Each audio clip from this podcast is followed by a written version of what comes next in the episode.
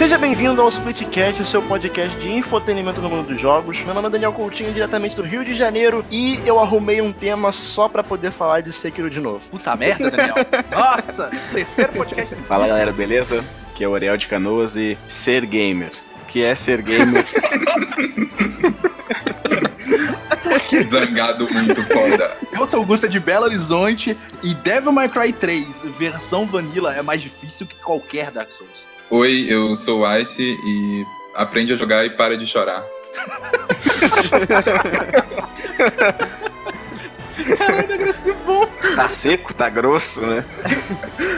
Meti a real. Oi, eu sou o Wash de Divinópolis, Minas Gerais e Celeste é o jogo mais difícil que eu já joguei. E estamos quase todos reunidos aqui hoje. A Thaís, infelizmente, não pôde participar da gravação, porque ela teve um Saudades. problema de saúde. Sentimos muito a sua falta. Ela tá se recuperando, mas em breve ela estará de volta. Thaís, te amamos. Muito. E Beijo forte. no coração. Pra compensar a ausência da Thaís, temos dois convidados hoje. É, tá cheio de youtuber aqui, né? Na gravação. Esse cheiro, YouTube né? nem a gente. Essa catinga, né? Essa Tá meio, tá meio bosta, tá meio bosta. Temos aqui, de novo, pela segunda vez seguida, o cara já tá começando até a ficar abusado. Tá se sentindo muito em casa já. Não, já quer É. sentar na janelinha, né, velho? Wash. Muito obrigado. Estou muito feliz de estar de volta. Pra, pra infelicidade dos ouvintes. E outra pessoa que está de volta pro Splitcast é o canal Iglu Quest, é o Ice. Ele mesmo. Ele é o lendário canal O maior canal do Brasil, depois do Whindersson Nunes. Então pegue sua ficha com o dono do bar e vem com a gente que tá começando mais um Splitcast.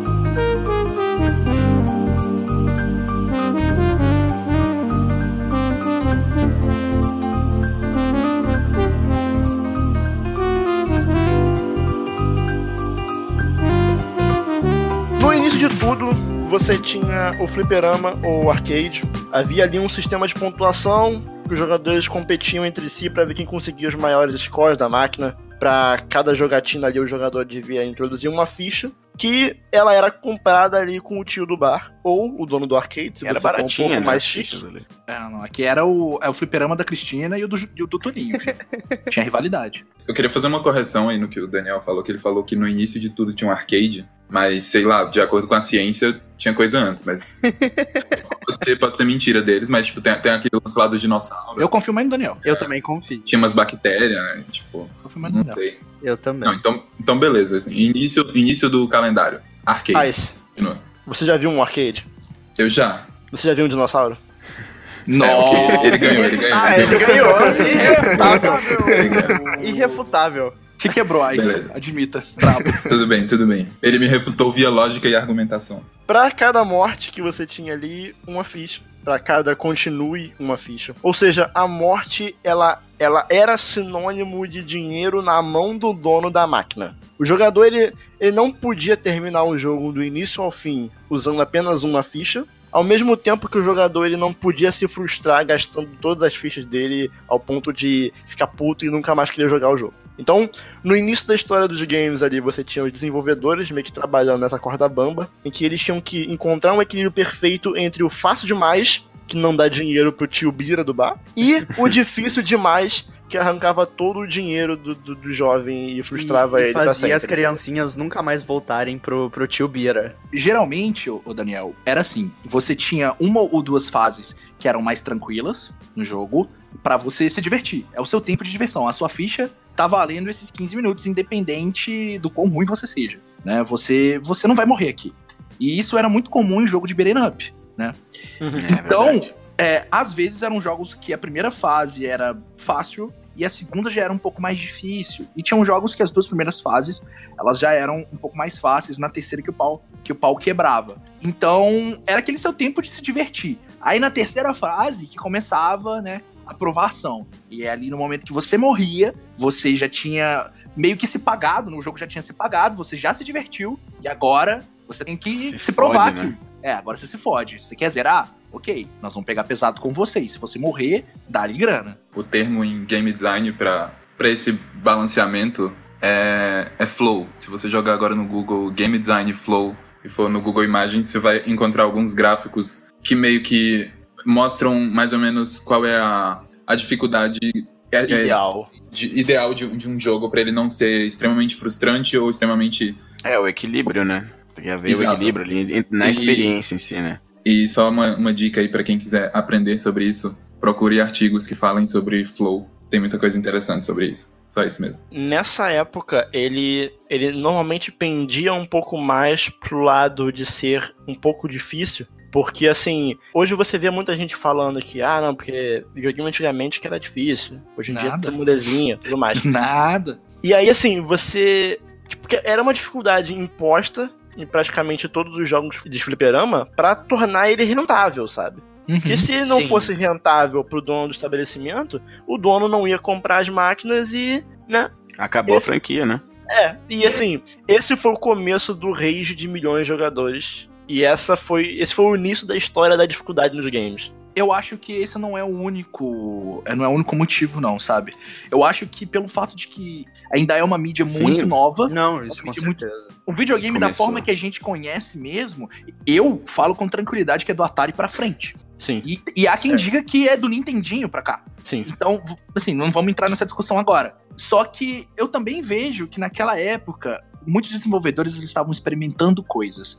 E se você for ver, nem não se todo tinha jogo, grana, né, pra testar tudo, né? não se tinha, não se tinha grana pra desenvolver jogos grandes, imensos, e muitos jogos eles eram bem curtos. Então, qual é a forma desse jogo durar? É o desafio. A dificuldade. Exatamente. Isso nem tanto no, no arcade, porque eu acho que a grana vinha antes, é, é o que né, o mundo mandava. Só que nos consoles daquela época que coexistiam com os arcades, eu já acho que esse talvez seria o grande motivo. Sim. E foi interessante você falar essa questão do- dos consoles, Gusta, que os home consoles, né, que foi primeiro, né, o NES, o Nintendo System Entertainment, é, ele foi Sim. trazido pra casa das pessoas e inicialmente o motivo para ele ser vendido é que as pessoas estavam tão familiarizadas, ainda mais no Japão, que tinham muitas máquinas de fliperama, tanto Ainda que até tem, a né? Konami, ainda tem, eh, tanto que até a Konami começou como uma empresa de, de máquina de fliperama, se eu não me engano, ela fazia uma manutenção os jogos, eu não tenho certeza,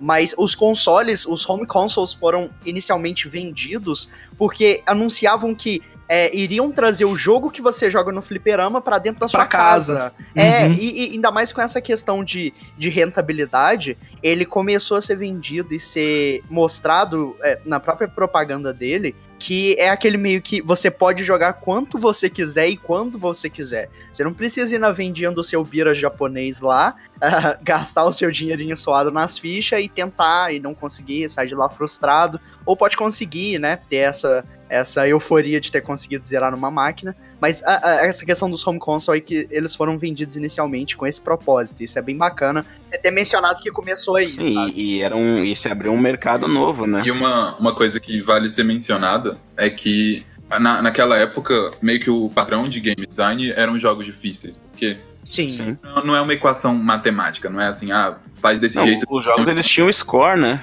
A intenção mesmo era ver quem fazia mais ponto, não quem virava. E hoje em dia a gente tem uma noção de game design que, sei lá, é, você morrer com um hit é um game design mal feito, é um game design injusto. Só que na época a percepção era que eh, os jogos difíceis meio que era o comum, sabe? Era o normal da época. Então isso se refletia até em jogos que não, não saíam pra arcade, que saíam só pra, pra console, Videogame.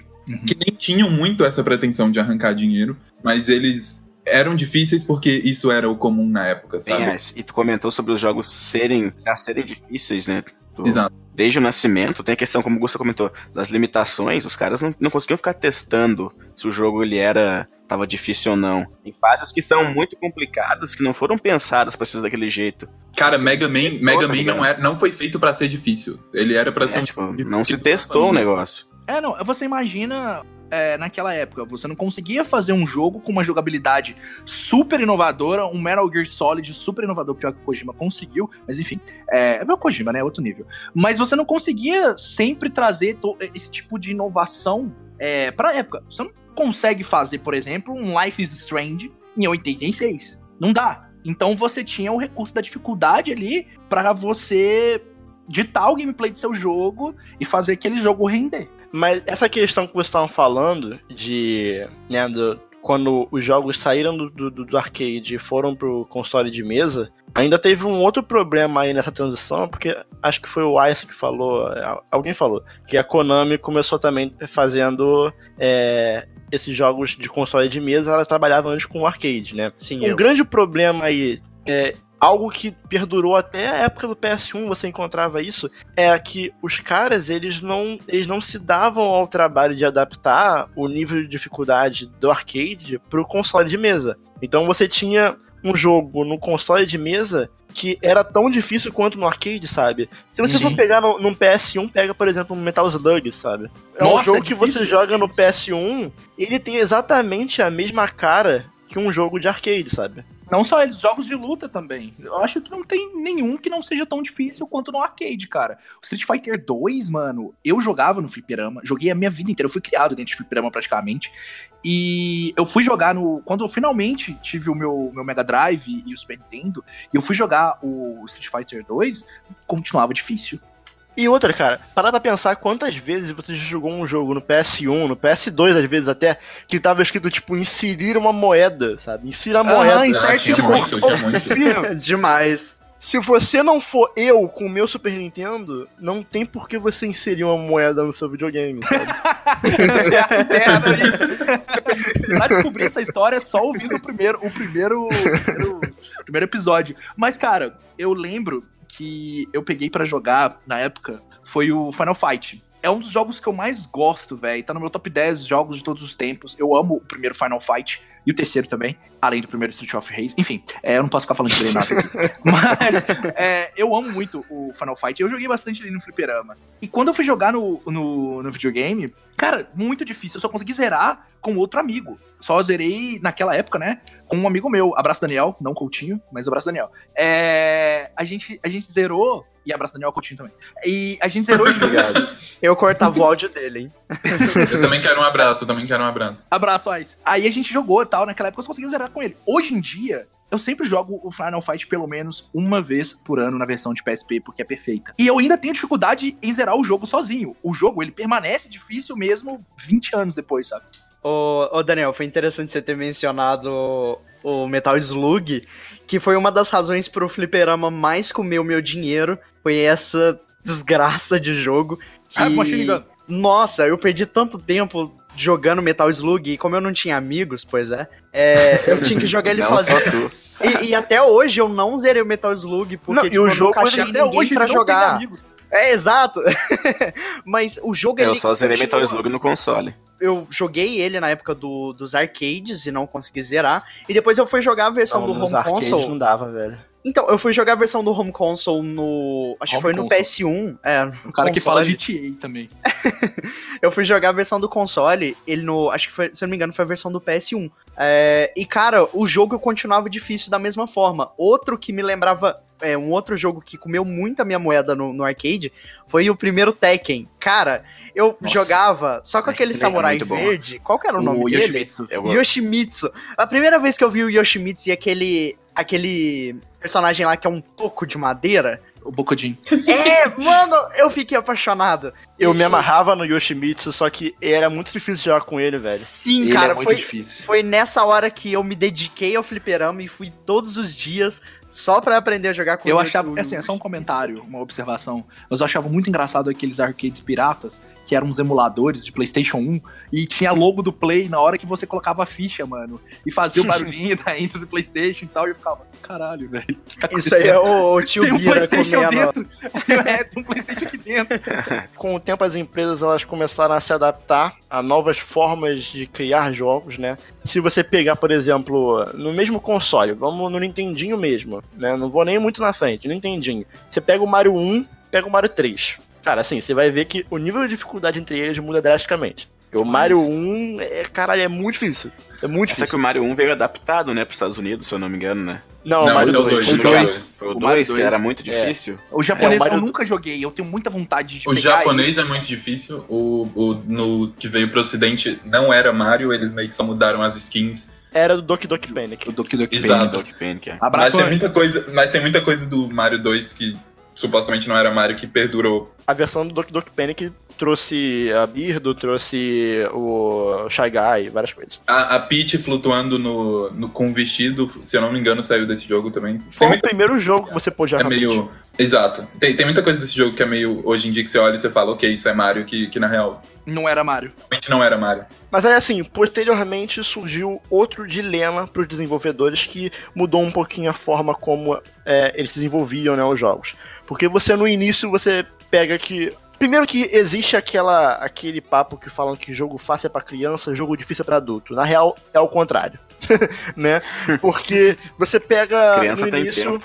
Exato. No início você pega, o jogador era criança, né? A maioria das pessoas que jogavam videogame no Esse início era o criança. que o público-alvo né, deles. É, e tipo assim, depois de um tempo, esse jogador foi crescendo, foi se tornando um adulto responsável, com tarefas e contas pra pagar, só a gente que Pai não. de família. Por exemplo, você pega uma criança. A criança ela vai pro colégio às 7 da manhã, aí tá em casa uma da tarde, vê o Globo Esporte com o Escobar, e aí Né? depois Isso, quan- isso quando não corria pra assistir o Dragon Ball, na Né? 11h30, na Band, na Globo depois, e já tava meio-dia, já tava jogando. depois disso tá livre, cara. Assim, no máximo tu vai ter que fazer um dever de casa, que tua mãe vai, vai te bater se não fizer, mas Ah, assim, vai tá nada, livre. Isso quando tiver também, né? E aí, cara, o, o adulto, a, a verdade é que o adulto, ele não tem esse tempo disponível. O adulto é triste. O adulto não tem Ele vida. tá nessa vida pra sofrer, né? os jogos eles foram ficando mais fáceis, sabe? Porque é, primeiro que você teve um desenvolvimento tecnológico, então já era possível os caras fazerem jogos um pouco maiores. Se você pegar, tipo, o Super Mario World, o tamanho do Super Mario World, sabe? Tanto de fase que tem, tanto de saída que tem. Ele é pelo menos umas quatro vezes maior do que o, Mario 3. O Super, o Super Mario World ele não precisa é, botar a dificuldade como um artifício pra fazer o jogo durar mais. Ele já é um jogo grande o suficiente, sabe? Pra Sim. valer a pena. E aí foi, com o tempo, você começou a ter a opção de escolha. Chegando mais na época de PS1, PS2, você já podia. é, já começou né, a desenvolver a questão da inteligência artificial e você podia escolher se você queria jogar no fácil, no médio, no difícil. E por aí foi. Algo que você tinha em alguns jogos mais antigos, mas não eram todos, mas assim, foi surgindo mais pra frente em, em uns jogos de PS2 por aí. Cara, e você falou isso aí de que jogo difícil é pra criança. E, velho, é só você olhar hoje em dia as crianças jogando Fortnite bem pra caralho. Eu, eu entro no, No, Fortnite. iPad, eu não consigo o- matar uma o pessoa, Ice, velho. Ice, no iPad, a criança Exato, velho. Eu entro no Fortnite, eu sou uma batata, eu não consigo matar ninguém. Jogando Moto G, velho. Aí tu pega as Caralho. crianças, os, os malucos são um deus do Fortnite, velho. As crianças jogam bem pra caralho. Constrói casa mais rápido do que o povo constrói Araújo aqui. Na época que eu jogava é, Rocket League lá nos competitivos da vida, era assim, tipo, chegava, entrava na partida e tinha, sei lá, é, Ben 10 2006, sabe? Fudeu. Caralho. Fudeu. Velho, é, um amigo meu outro dia discutiu com a criança no Rainbow Six, velho. Ele pistolou, os dois ficaram duas horas discutindo, mandando mensagem um pro outro. né? E ele falou: Não, o moleque me deu TK, né? Quando você dá. É, quando você mata o cara do seu time e tal. Que não sei o que, e o frag dele tava mó alto, não sei por que ele fez aquilo. Aí o moleque virou pra ele e falou: Ah, X1, seu lixo. E eu tenho certeza que meu amigo ia perder, velho. A gente pode concluir que a dificuldade do- nos jogos ela teve muito mais a ver assim com limitação mesmo de verba, de, de mão de obra e tudo mais, do que algo realmente pensado pra ser isso, né? Tipo, tudo que a gente falou. ali. Pelo menos naquela geração ali. Naquela, no nos início, anos né? 80, no início ali, anos 90, sim, igual o Ice falou. O Mega Man, ele não foi desenvolvido pra ser difícil. Foi A partir do Um momento acidente. que se teve verba, foi assim, Não exatamente um acidente, focando mas em outras coisas, né? É, não É que a um mentalidade, acidente. a mentalidade de quem desenvolvia jogo naquela época era muito voltada a jogo difícil, então era algo muito natural, sabe? Hoje em dia a gente falou, ok, isso é, isso é o esperado de jogo, e naquela época ser difícil era meio que o esperado de jogo, sabe? O interessante disso, é que hoje a, a indústria ela não é boba, né? É- tipo, jogos como o Sekiro, a From Software ela não é burra. Ela criou um nicho, né? Ela viu que tinha um, um nicho ali que não era atendido, que, que Ela curte tá os jogos antigos. dela. ela É, acabou criando uma, sabe? uma necessidade em cima disso. E, e é engraçado o que o Ice disse dessa questão deles criarem um jogo não por querer, mas de forma automática, porque isso, se você for parar pra pensar, era tudo que eles conheciam naquele meio. Você vê, por exemplo, o Hideo Kojima, que meio que Sim, cunhou o, o gênero de stealth, foi algo revolucionário porque ninguém pensou nisso na época, sabe? Não só isso, eu acho que foi um dos primeiros jogos com dublagem na época e com uma câmera mais Sim. cinematográfica também. Não, mas eu tô, eu tô falando também na época do MSX. Mas ah, assim, sim, sim. Mas, cara, um jogo onde que você tem que passar pelo ambiente de inimigo sem matar todos, que tipo de jogo é esse, sabe? Ninguém Que- acreditava que. Que contra é iria- esse? É, ninguém iria acreditar que isso iria funcionar. Igual você disse mesmo, você mencionou o Contra. Eu já joguei Contra e Contra é uma putaria de tiro pela tela e explosão Nossa, o tempo Contra- inteiro, sabe? Contra é complicado. E, e aí Contra ele é lança doideira, Metal né? Gear, onde é um jogo que você tem que passar despercebido pelos inimigos, boa parte, né? Porque tinha limitações. Mas Sim. você tinha que passar despercebido pelos inimigos, tinha. É lógico, chefe era uma coisa padrão na época. Mas você destrói o Metal Gear e o jogo tem diálogo e tem história e tem música. Gente, que tipo de jogo é esse, sabe? Ninguém acreditou. 86. Pois é, 86. e funcionou, sabe? MSX, hein? Interessante dizer que, assim, vê meio que uma onda de alguns jogos difíceis surgindo nos últimos anos, sabe? De, tipo, jogos que são verdadeiramente desafiantes. E é, é fácil você deduzir isso, porque, primeiro que depois de um tempo você encontrou ali um equilíbrio, né? De, de dificuldade. Só que hoje, aquelas crianças que jogavam jogos difíceis na infância são desenvolvedores. Então, eles olham pro mercado e, e, e veem que falta um jogo ali naquele nicho, como o Ariel falou, da From Software. Então, assim, você tem jogos inspirados na dificuldade dos arcades, adaptado para a mentalidade de hoje em dia. Por exemplo, um jogo que foi citado até no último episódio, o Katana Zero. O Katana Zero, ele é um jogo que ele é difícil, ele tem uma carinha de arcade, sabe? Mas ele é adaptado para a mentalidade de hoje em dia.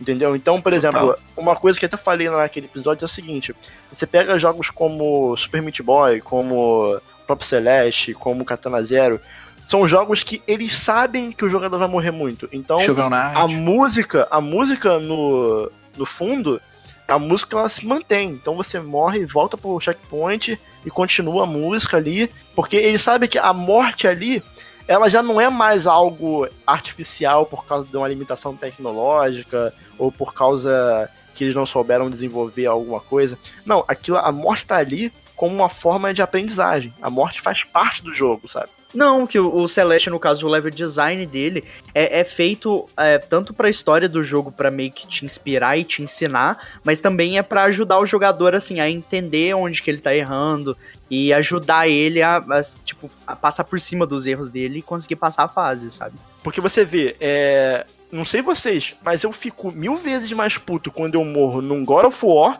do que quando eu morro num Celeste. Do que quando eu morro total. num Dark Souls. Porque no Celeste, no Dark Souls, a, a morte tá ali pra te ensinar algo, sabe? No God of Não War é, God é of vacilo mesmo. Duas coisas que eu tenho pra falar é que é, com o tempo a gente foi aprendendo a integrar a dificuldade é, em jogos, integrar a morte e fazer uma punição que, que não necessariamente te deixa frustrado, mas que faz você sentir que você tá chegando lá, sabe? Se você tentar de novo, você consegue. E eu sinto que isso foi um passo muito, muito bom pra jogos difíceis, que Dark Souls foi um puta avanço nisso. Foi mesmo. dá pra um jogo ser difícil, dá pra um jogo ser desafiador, sem, sem ele ser exatamente frustrante, sabe? E ser E- divertido, né? Exato. E, e- e eu sinto que a gente tá tendo muita, muito avanço em game design, em, em estudar é, o que gera frustração, o que faz um jogo ser difícil e, de que forma integrar essas duas coisas pra tentar manter o jogo é, funcionando mesmo que ele, que ele seja muito difícil ainda. E uma coisa que. Outra coisa que eu queria falar, que o Daniel tava falando ali que alguns jogos agora estão trazendo de volta essa coisa de dificuldade. E não só isso, mas eu sinto que nessa geração especialmente, mas eu acho que começou muito no final da última geração, muita coisa que vinha caindo em desuso, muito gênero que vinha é, caindo em esquecimento, muitas coisas, ideias, padrões que, que as pessoas vinham consumindo menos, gostando menos, estão voltando à tona. E, e uma coisa que eu uso como um bom exemplo disso é o Devil May Cry. Você olha o Devil May Cry na, na última geração, não era, não era uma franquia igual foi Devil May Cry 1 e, e 3 quando eles saíram, sabe? E, e você via que o, o gênero de hack and slash meio que tava virando algo de nicho e as pessoas estavam não ligando mais tanto assim pra esse gênero, e eu sinto que Devil May Cry 5 puxou muita coisa clássica do gênero, ele, ele não mudou tudo, sabe? Ele pegou muita coisa antiga e que vinha caindo em desuso, como, por exemplo, o sistema de pontuação. Porque hoje em dia, velho, você não vê um jogo AAA com pontuação. Você não, não termina. Não, não vê mesmo. Ele te dá uma pontuação e fala você foi bem, você foi mal. E o Devil May Cry 5 puxou isso de volta para o mainstream, sabe? Não é só jogo indie que tá fazendo isso, mas a, a indústria do, dos AAAs tá revisitando muitas ideias e, e, e trazendo uma visão nova para elas. Isso eu gosto muito disso, porque eu sinto Eu acho que foi o melhor momento muita coisa bom, boa nessa, nessas experiências que a gente tava deixando passar, sabe? E eu gosto que muita coisa tá voltando. Eu acho que o, o jogador também tá aprendendo a dar valor não só a tempo de gameplay, né? Então ele, ah, jogo bom tem que ter 50 horas para fazer valer ali os 60 dólares, sabe? O meu Mas é dinheiro só gasto, isso. né? Meu dinheiro gasto, mas não é só isso. O Devil May Cry foi um jogo que eu joguei durante 12 horas no máximo e foi uma experiência fantástica que valeu. Aí eu não posso falar assim. muito porque eu fiz mais de 80 horas. Não, é, não, você é maluco, ganhou 50 conto pra fazer isso. Valeu a pena, valeu a pena. Falaremos sobre isso mais tarde. Mas, mas eu, eu acho que não só os indies é, que, que trouxeram isso, né, e, e o próprio Dark Souls, as pessoas elas estão aprendendo a valorizar um pouco mais é, valor de desenvolvimento, diversão, é, e os desenvolvedores eles estão aprendendo a, por exemplo, você tem um Devil May Cry, adianta você aumentar a história, você colocar um monte de elemento de RPG no Devil May Cry, se você não tiver um conceito muito bem feito por trás, matar toda a essência da série só pra você aumentar o tempo de gameplay e as pessoas pensarem: "Ah, eu vou comprar porque esse jogo tem 40 horas e vai valer os meus 60 Pra, dólares". pra Não. meio que agradar todo mundo, né? As, as pessoas abraços, compraram abraços pro Assassin's Sim. Creed aí, né, amigos? É, pois é. É, as pessoas compraram porque ela- elas queriam um Devil May Cry daquele jeito. E o público que não era fã tá aprendendo a apreciar esse tipo de coisa. E eu acho isso lindo. Isso foi uma coisa interessante que o Ice tinha falado, de reviver os antigos, meio que antigos, né, gêneros que estavam caindo meio que de nicho. Uma coisa que eu vejo muito isso foi na questão do Metroidvania, que é algo que, assim, né, teve, teve os seus momentos no, no Castlevania, eh, o quanto o Metroidvania tá recebendo, assim, tá sendo exaltado e o quanto ele tá recebendo de, de atenção tá sendo muito bom, cara. O Hollow Knight tá aí pra falar muito bem de, de como dificuldade e, e Metroidvania casa muito bem direitinho com a história. Mas eu, eu vou ainda mais longe porque o, o Metroidvania, ele, ele, por mais que ele esteja voltando, ele ainda é um, um gênero que, que tá muito no mercado indie. E se você olhar, eu- eu- uma boa comparação pra isso é o Persona 5, velho. Ele trouxe JRPG de volta e, cara, ele tava com Turn-based. Game of the Sim. Year, sabe? Sim, E- sim. tem muita coisa voltando, assim, e eu sinto que dificuldade é uma coisa que tá voltando muito. E, e aos poucos eu sinto que a gente vai começar a ver jogos AAA mesmo apostando em dificuldade e deixando de lado um pouco essa coisa mais cinematográfica ou de muito conteúdo e esquecendo de, de qualidade, esquecendo de, de coisas que a gente gosta também e que vinham caindo em desuso, sabe? E as pessoas vão falar, it's just like Dark Souls and... É, Dark Souls inventou a dificuldade. Dark Souls inventou- Não, uma coisa, uma coisa que nós falamos aqui durante esse bloco quase todo é que nós não temos mais tempo para jogar o tanto que a gente jogava antigamente, né? Porque a gente cresce, os jogadores cresceram.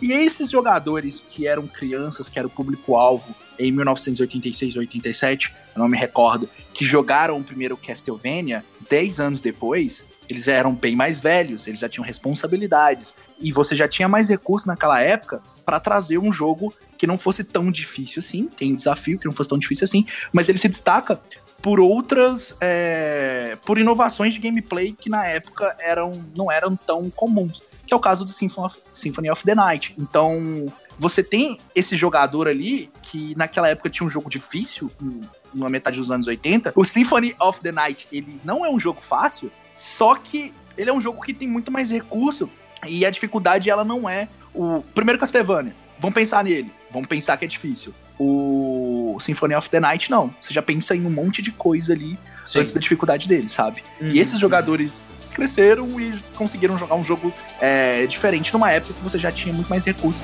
pra trazer outras coisas além dificuldade. mostrar, né, pro jogador. Exatamente.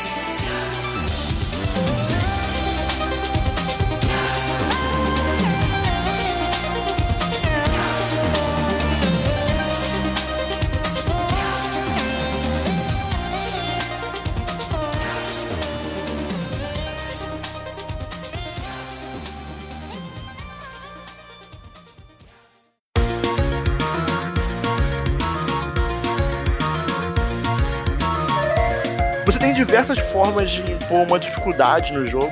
O inimigo ele pode ficar mais rápido, é, você pode ter mais inimigos na tela, você pode ter uma, uma IAC melhorada, você pode. O inimigo pode ter um stat mais elevado, que acontece em vários JRPGs, principalmente os mais antigos, né? É, você pode ter um moveset mais elaborado, né? E se a Thaís estivesse aqui, ela ia falar pra eu me explicar que é um moveset. O moveset.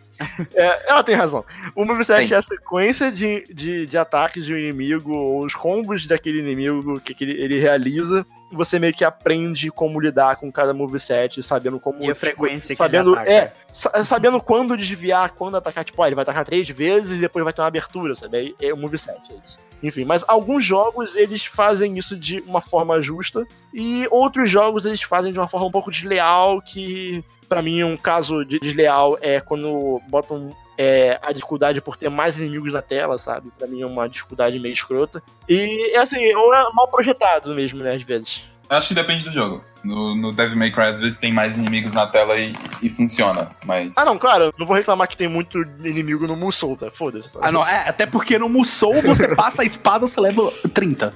É, então. É, mas eu acho que é difícil a gente falar um pouco sobre isso, porque uh, le- level design, game design, é- como eu falei antes, não é, não é um- uma equação matemática que você fala, ah, desse jeito que, que o jogo é, é bom. E, e tem muitos casos, tipo, exceções em que fazer algo que normalmente seria frustrante, seria algo ruim, e às vezes funciona, sabe? Às vezes ele- a pessoa consegue fazer de forma inteligente. um exemplo de um jogo bom, mas que tem uma boss fight, que inclusive eu falei no episódio de boss fight que ela traz uma dificuldade ali meio que artificial, é o próprio Hollow Knight. O Hollow Knight ele é um jogo difícil, né, no geral, mas por diversos motivos, né? Só que tem um momento em específico do jogo que é logo no final, quando você enfrenta os cavaleiros do, do- que ficam na, na, na City of Tears, que são os Watchers Knight, que eles são. Watchers, is that a motherfucking Drakengard reference?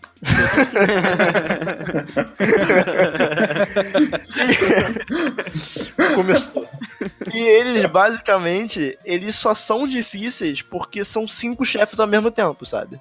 Porra. Então, assim, ele é fácil, só que são cinco ao mesmo tempo. Isso me lembra que eu, eu odeio, eu odeio quando o jogo bota tipo uma sequência de chefe e não tem, não tem save, ou então aqueles chefes que tem um milhão de, de fases e tipo, caralho, velho, vai se fuder. Posso, posso Algo- dar um rage aqui? Posso dar um rage aqui? Kingdom Hearts, Kingdom Hearts. Final de Kingdom Hearts 1, aquela merda. sabia, Tem um, sabia. tem um chefe, tem um chefe que- é só um Heartless gigante que não faz sentido algum estar ali. E você enfrenta uma sequência de batalhas gigantesca. Pera, não só um no save. Kingdom Hearts 1, tanto no Kingdom. Hearts 3, que tem aquele furacão de Heartless sem motivo nenhum. Sem motivo. Ah, mas no Kingdom Hearts 3 você pelo menos tem um save ali antes e, e beleza. Mas no, no Kingdom Hearts 1 não. Você Tipo- vai lutando, lutando. Aí você volta lá atrás e você tem que enfrentar um chefe que já é difícil. Que é aquele cara que parece o Devilman do Digimon. Ah, vai se fuder. Vai se fuder. Ô, ô, ô, ô, ô, Nomura, você tava louco. Não, e falando de jogos que, que, tipo, continuam com uma jogabilidade muito complicada, muito ruim, assim, ele- o Crash Bandicoot, o remake, por exemplo, cara, o jogo ele tá lindo, tá muito bonito, mas tem uma fase, cara, que... Já até sei qual é. A da explicação, ponte? É, é da ponte, exatamente, cara. Não tem explicação aquilo ali, cara. Cara, Simplesmente é, o jogo, é- ele fica é que quase o Crash, ele, ele pegou o jogo de PS1 e ele meio que. ele- como o nome diz, ele é um remaster, sabe? Ele não é um remake. Sim, Só pegou o jogo, ele meio que melhorou as texturas. É, mu- mudou o visual e o jogo é o mesmo. Exato, e, e ele tem muito aque- aquela coisa de jogo de PS1 que ainda tinha muito esses resquícios de, de jogo. é necessário uma precisão, assim, no pulo, cara, que você não tem ideia. Tipo, tu vê que não foi um negócio pensado, foi um negócio que ficou meio mal feito mesmo, sabe? Precisão que você não tem nem na sua vida, né? Você, É. você tem que ter no Crash. Porque se você não tiver, você, Exatamente. você morre lá no jogo, você não passa, aí você fica fudido lá. E é isso. Tem muita gente que reclama bastante do, do- da dificuldade do, do Crash. Eu sabia que ia ser difícil. O primeiro, né? Muito difícil. Eu acho que todos os três da coletânea são bem difíceis. Tem, tem uma galera que reclama bastante do segundo jogo. Não sei, digam, digam vocês aí, meus queridos ouvintes. Qual Crash vocês acham mais difícil? O primeiro, o segundo ou o terceiro do remaster? E eu queria botar aí um questionamento. Vocês acham que o Crash é o Dark Souls dos jogos de plataforma? Provavelmente. Talvez. Mas, cara, assim, é, você tem jogos que conseguem trabalhar muito bem essa questão da dificuldade, sabe? Eu, eu falei brincando na introdução, mas eu vou trazer aqui pra discussão o Sekiro. Ah, o Sekiro, Ih, ele fudeu, é... fudeu, fudeu. Puta Fudeu. Cara, Sekiro- é, é o terceiro episódio seguido com Sekiro já. Não, muda, muda o nome pra Sekiro Cast já. Sekiro Cash. o Sekiro é um jogo que é o seguinte, eu, eu tava falando com o Watch um dia desses. Eu tava enfrentando o último chefe do Sekiro. Eu não vou dar spoiler aqui de quem é o último chefe do Sekiro. Cara, assim, eu fiquei. Assim, se você pegar o Eu tempo vou, de galera. O último gameplay. chefe é o Faustão. Tempo de gameplay. Eu confirmo. Eu fiquei horas, cara. Eu fiquei muitas horas. Muitas horas. Pra, pra dar um pouquinho de contexto pro ouvinte, o Daniel me mandou um áudio e disse as exatas palavras. Cara, não dá, ninguém zerou Sekiro. Não dá. Não dá. É, As é, pessoas estão zoando e, tipo, tá geral só fingindo que É, zerou. exato. Ele, ele mandou pra mim e falou assim: é, é ilusão coletiva, ninguém zerou Sekiro. Você não zerou Sekiro, isso não existe. E aí você vê que o jogo ele traz uma coisa que a gente até queria falar um pouquinho aqui, que é sobre a, a curva de aprendizado. Então você tem o, o último chefe do Sekiro, que assim como todo o jogo, ele é uma curva de aprendizado um pouco mais logarítmica, que você vê que há uma dificuldade muito grande no começo de você entender o que o jogo quer do jogador, mas depois tende a ficar cada vez mais fácil quanto mais você vai jogando e entendendo Quanto Por mais você vai jogo, morrendo e vai aprendendo as. Então, assim, por mais que o último chefe do Sekiro seja é, frustrante em vários sentidos, é, toda vez que você enfrenta ele, você sabe por que você morreu. Não foi porque veio um- Uhum. uma bola de fogo de trás e a câmera não tava virada pra lá e você morreu, sabe? Ou, ou saiu um inimigo do meio do mato e te backstab, né? Pois é, você sabe por que você morreu e você sabe como melhorar pra aquela morte não ocorrer mais. Então, assim, se você prestar atenção e se você não ficar vacilando, você nunca vai morrer da mesma forma duas vezes, sabe? Porque Sim. você sempre vai entender, ah, aqui eu não posso atacar ele, aqui eu tenho que defender, ou então aqui eu tenho que desviar. Ah, aqui eu- é mais fácil eu pular, sabe? E nisso você vai aprendendo. Aos poucos você vai sentindo que tá indo cada vez mais longe, até que chega uma hora que você chega quase no final do chefe sem tomar dano nenhum. E vai Sim. ser quando você vai zerar o jogo. E Isso, isso é algo que você disse de você vai aprendendo no boss e você chega a um ponto que você não come- consegue mais tomar dano nele. Isso é algo que aconteceu comigo, como eu tinha te contado. Eu passava, né, das formas do boss, ah, várias delas sem tomar nenhum dano. E, como você disse, eu só morria. E quando eu morria, eu sabia onde eu vacilava ali e meio que guardava pra mim mesmo, é, esperando que eu não vou cair nessa de novo, sabe? Na próxima tentativa. Uma coisa que o Sekiro é, mostrou pro jogador e deixou isso claro na gameplay dele é que, diferente do Dark Souls, eu vou até é, fazer um pequeno quote do, do SMzinho, que sempre quando ele morria pra um boss em Dark Souls, ele falava que o boss era mentiroso. Ele falava, ah, boss mentiroso, me matou aqui e tal. Isso é algo que o Sekiro não tem, porque o boss ele não é mentiroso, ele vai dar os mesmos ataques, ele não vai sair tirar ataque Não, Dark Souls também não tem. O cara que tá chorando aí, né? Mas Eu eu, vou, acho vou, vou fazer minha introdução aqui de novo. Aprende a jogar e para de chorar. Assim, do que eu joguei de Dark Souls, na maioria das vezes eu morri porque eu fiz alguma merda. Não, eu não sinto da- mas- eu não sinto Dark Souls muito injusto, não. mas Tirando o- Dark Souls 2, que tem umas coisas meio cagadas, mas. No caso do Sekiro, eu tive muito mais essa sensação de que eu poderia passar o meu desafio ali, poderia matar o boss, se eu aprendesse as mecânicas dele, se eu conseguisse acompanhar o ritmo dele, me sentindo meio que, tipo, num tango ali, num tango de katana, sabe? Que Uhum. se eu dançasse o ritmo da música, eu ia conseguir vencer o boss, sabe? No Sekiro eu me senti assim. É o segundo podcast seguido que você compara. Eu faço Sekiro isso de, de tango. tango. Ah, o tango caliente. É o tango caliente de, de Sekiro. Eu tô achando que o Wash é dançarino de tango. Eu sempre quis aprender dança, gente, é por isso. O Sekiro é uma dança de tango, Dark Souls é um show de heavy metal, né, cara? que porra. Mas vocês estão falando de curva de aprendizado, velho. Eu queria falar de Devil May Cry 5, porque, caralho, a curva de aprendizado desse jogo, quando eu cheguei no final e, e eu percebi o quanto eu tava jogando melhor, eu fiquei tipo, meu Deus, quando foi que isso aconteceu? Porque ela, ela é muito natural. E eu sinto que é tipo aprender a tocar um instrumento, sabe? Você começa, você não sabe porra nenhuma. Você fica tipo, que, cara, que diabo eu faço aqui, velho? Tem tipo, pega um violão, tem seis cordas, você fica tipo, tá, o que que eu faço com essas cordas? Você fica brincando com elas, você não sabe o que fazer. E aos poucos você vai aprendendo e quanto mais você treina aquilo, mais você vai ficando melhor. E, e eu sinto que o Devil May Cry ele é muito isso de treino, sabe? Enquanto o Sekiro e o Dark Souls, eles são muito de, de observação e de adaptação, o Devil May Cry, eu, eu sinto que ele é muito mais de, de você treinar e você se aper- aperfeiçoar, porque ele é um negócio muito mecânico. E muita gente reclama que o Devil May Cry ele meio que vai liberando dificuldades novas e você tem que rejogar várias e várias vezes pra ver todas as dificuldades. Mas eu sinto que isso é essencial, porque você precisa rejogar várias vezes pra você pegar tudo, sabe? Ele é muito de repetição pra você aprender a, a usar todos os, os combos, a aprender tudo que tem que fazer.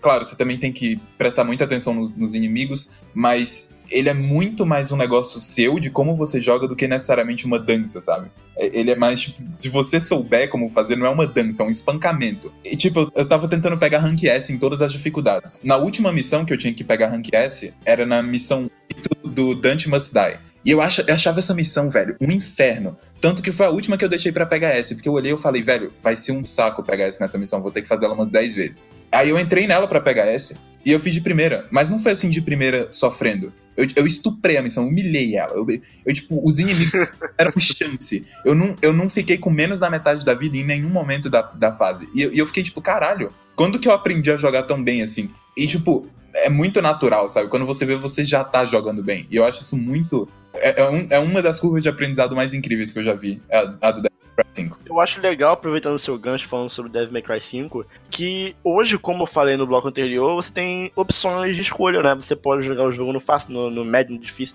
E você pode fazer que tem o Ice. Você pode querer jogar o Devil May Cry 5 tirando o rank S em todas as dificuldades possíveis. E assim, você pode pegar o Devil May Cry 5 e jogar só no normal e zerar o jogo. E se dá por satisfeito, sabe? Foi, isso- foi como eu fiz.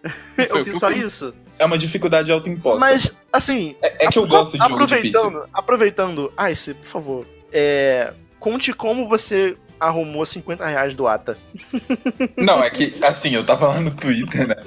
Aí o Seitian falou. Não, o Seitian é um menino lá no Twitter, pra quem não conhece, arroba falou, velho, ninguém vai conseguir platinar Devil May Cry 5. A platina desse jogo é impossível. Aí eu respondi, você está me subestimando. Uai, você não faz Começou- nada da vida, velho. Aí começou uma treta, né? Porque eles, velho, é muito difícil, ninguém vai conseguir fazer isso. Aí eu fiquei tipo, velho, eu vou conseguir essa porra agora, vocês vocês vão ver. Aí o Atá falou, se você conseguir, eu te dou 50 conto. Aí Tipo, ninguém, ninguém pediu, assim, sabe? Cara, Sim, é tipo, é tipo, você respira perto do Ice, você respira, ele. "Ah, Vou platinar Last of Us, sabe? Tipo, clica Não, nele. Last of Us não, Last of Us não. né? Clica nele, sabe? Não dá, Clica. não dá. Tem a conquista da girafa triste. Exato. Mas então, aí eu cheguei no, no privado do Atá, eu falei, velho, você jura que você me dá 50 conto? Ele, eu juro. Aí eu falei, beleza, eu só não sei quando eu vou conseguir platinar, porque o jogo tá caro, não sei quando eu vou comprar. Pegar emprestado com um amigo meu. Velho, chegou, tipo, chegou no final do, da primeira. Da primeira. Primeiro final, que é no normal. Eu fiquei tipo, caralho, velho, eu não- vou conseguir platinar essa porra.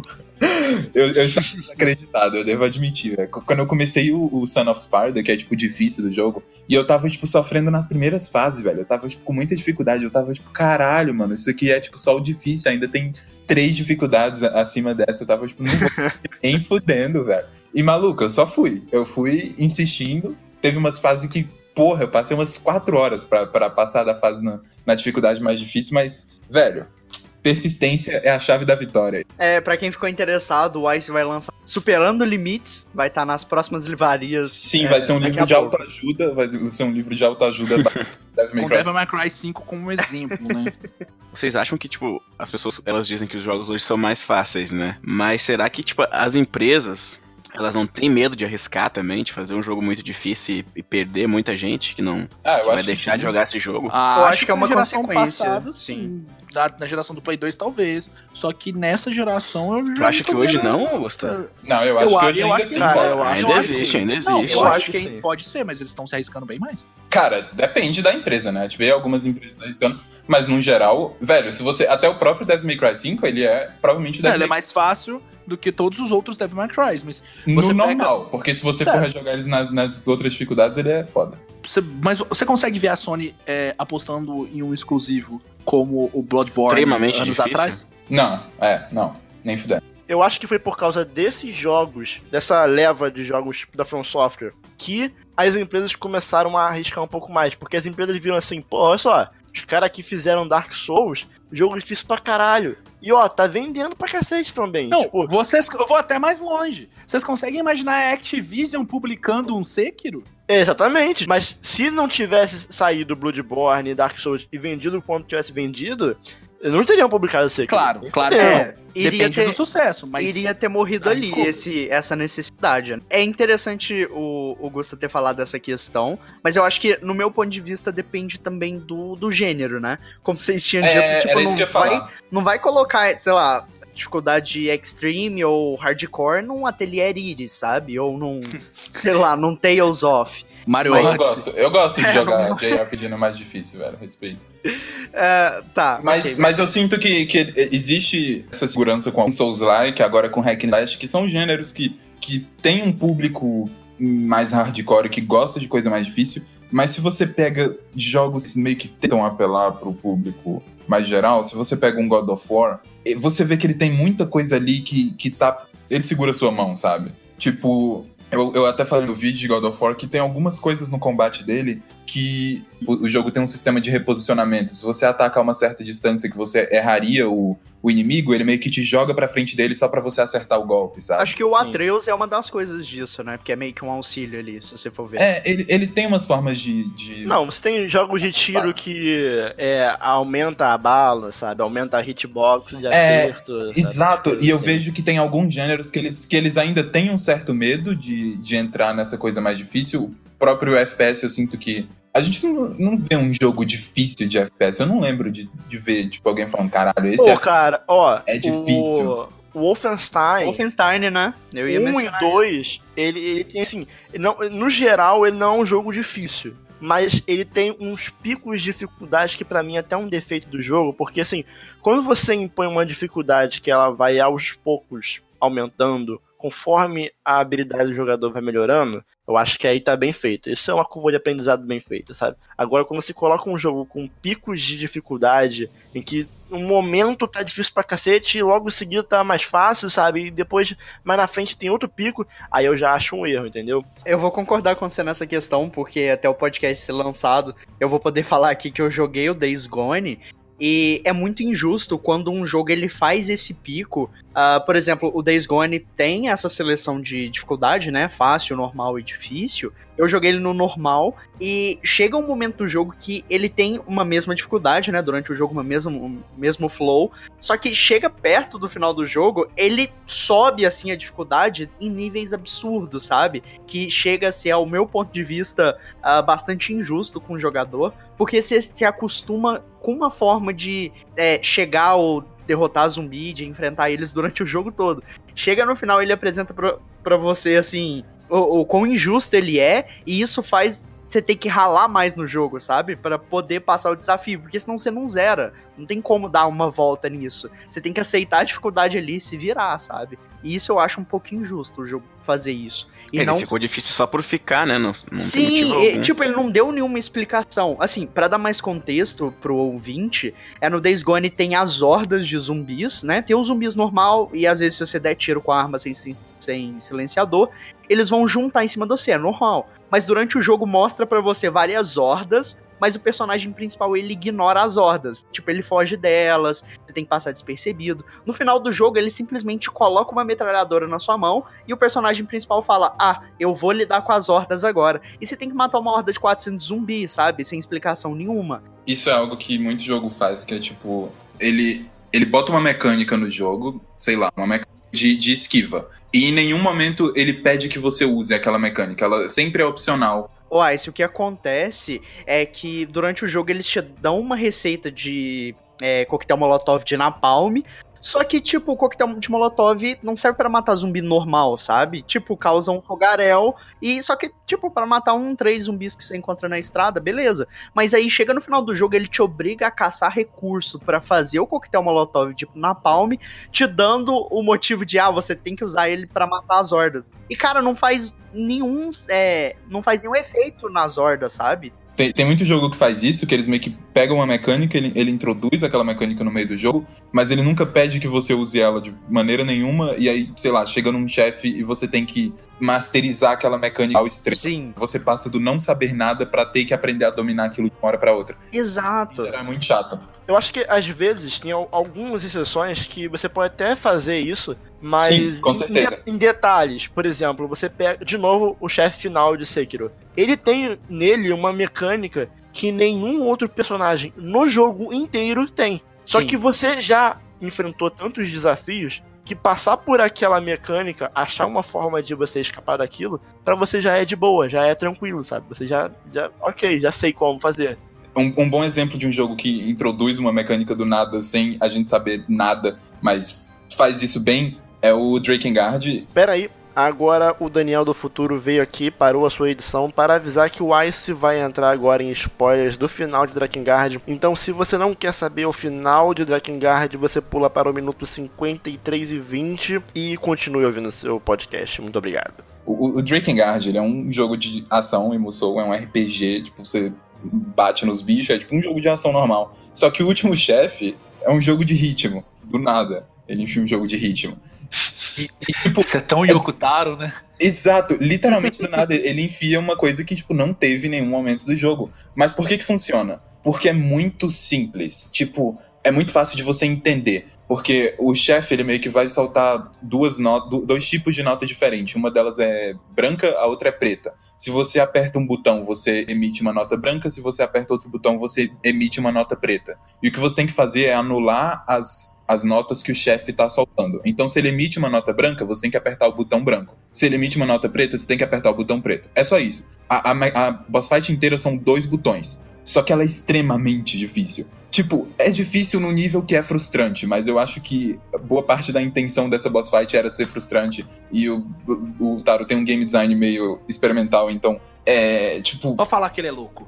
Exato. Em, em jogos normais isso definitivamente não funcionaria, mas em Drakengard eu acho muito foda. Tipo, eu amo Em esse qualquer jogo do Yokotaro, isso é normal. Exato. E, e funciona porque é uma mecânica muito simples, sabe? Você só precisa apertar dois botões e, e é isso. Tipo, você pega muito rápido o que tem que fazer. Só que ele exige isso num nível bem avançado. Só que ao mesmo tempo são dois botões, sabe? Não, não tem muito como deixar isso mais complexo. Então, eu, eu gosto disso. Eu gosto como isso funciona em alguns jogos, mas tem alguns que, que realmente não, não rola. Mas como você tinha mencionado aí do Drakengard, é, nesse caso para ele em específico funciona, até porque, né, Yokotaro.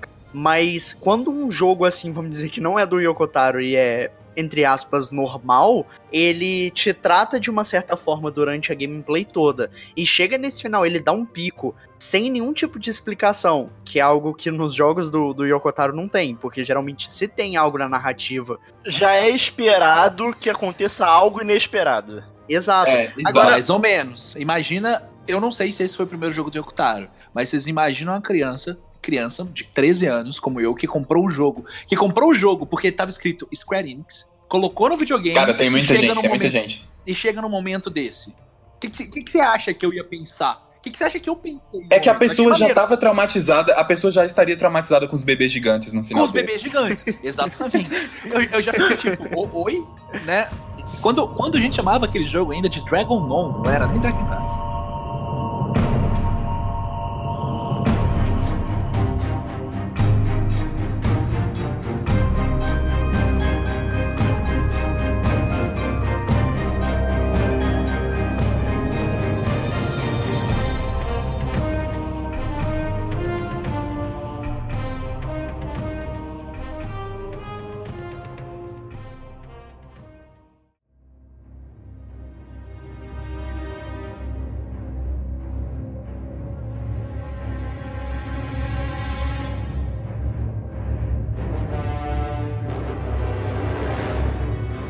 Gente tá falando muito de questões de dificuldade e jogos que tem essa dificuldade em impor uma dificuldade ao jogador, né? E uma das mecânicas que é utilizado não tanto quanto deveria, mas é utilizado em alguns jogos, é a questão da dificuldade dinâmica, em que o jogo ele, ele tenta manter esse flow da dificuldade entre o hard e o easy, de uma forma com que o jogo ele seja tão desafiador quanto aquele jogador mereça, sabe? Não, o que o Daniel tá falando é o ajuste dinâmico de dificuldade, né? Que não são tantos jogos que, que usam essa mecânica. E parece até que alguns têm um pouco de vergonha. Um exemplo disso é o Resident Evil 4, que a Capcom até hoje ela não admite, né? Mas que eu vejo que esse ajuste de dinâmico de dificuldade, que é como o Daniel disse, o jogo ele, ele estuda o jogador, né? Ele vê, tipo, ah, se o Daniel ele, dá, ele atira bem na cabeça, vamos dificultar um pouco. Ele vai moldando o jogo para ele não se tornar frustrante, mas ainda ser um desafio, né? Que não, tu não vai largar o jogo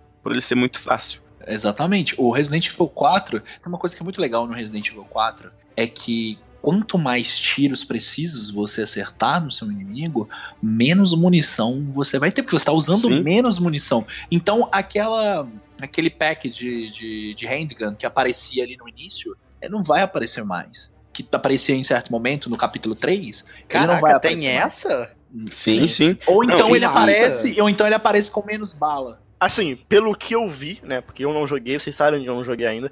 Mas, inclusive, tem partes que eles retiram alguns inimigos. Sim. Sim, sabe? Sim. Então, se tem um inimigo chato aqui e ali e o cara tá mandando mal, eles tiram aqueles inimigos chatos. Não, se o jogo tá muito difícil, tá? E, e, tu tá usando mais a metralhadora, por exemplo. Tu tá jogando mal, mas tá usando muita metralhadora, o jogo começa a te dar mais munição de metralhadora. Pra te Caraca! Eu já, eu já vi relato de gente falando que aquele, aquele Wolverine que tem, que você tem que atirar nas costas dele, que fica lá no é castelo. O, é o garrador. O garrador. Eu já vi relato de gente que tem dificuldade com ele e que na primeira, primeira vez que você vê ele, que é logo quando você entra no Castelo Salazar, é. Tensa é, essa parte, hein? É bem tensa essa parte, porque você não espera que ele se oriente pelo barulho do, do seu, dos seus passos. Né? Você ficar correndo, ele vai vir atrás porque ele é cego. Então, é, tem gente que teve essa dificuldade de, de, de, andar devagarzinho e tal. Foi relatado que em algumas partes onde era comum aparecer o garrador, ele não aparecia mais. Se aparecia dois, aparecia um só. Mas o Ariel ele tava comentando sobre a Capcom não admitir esse tipo de dificuldade dinâmica que eles impõem no jogo. E, cara, se você parar pra pensar, é, é justificável eles não admitirem isso. Porque se você pega, por exemplo, eu vou dar três exemplos aqui, que são é, Mario 3D World, é, Donkey Kong é, Tropical Freeze e também God of War da trilogia é, do PS2, né? Quase que eu falei clássica. O primeiro, ser, né? né? não deixa de ser. Mas assim, são jogos que, vamos supor, você morre muito numa parte ou numa fase.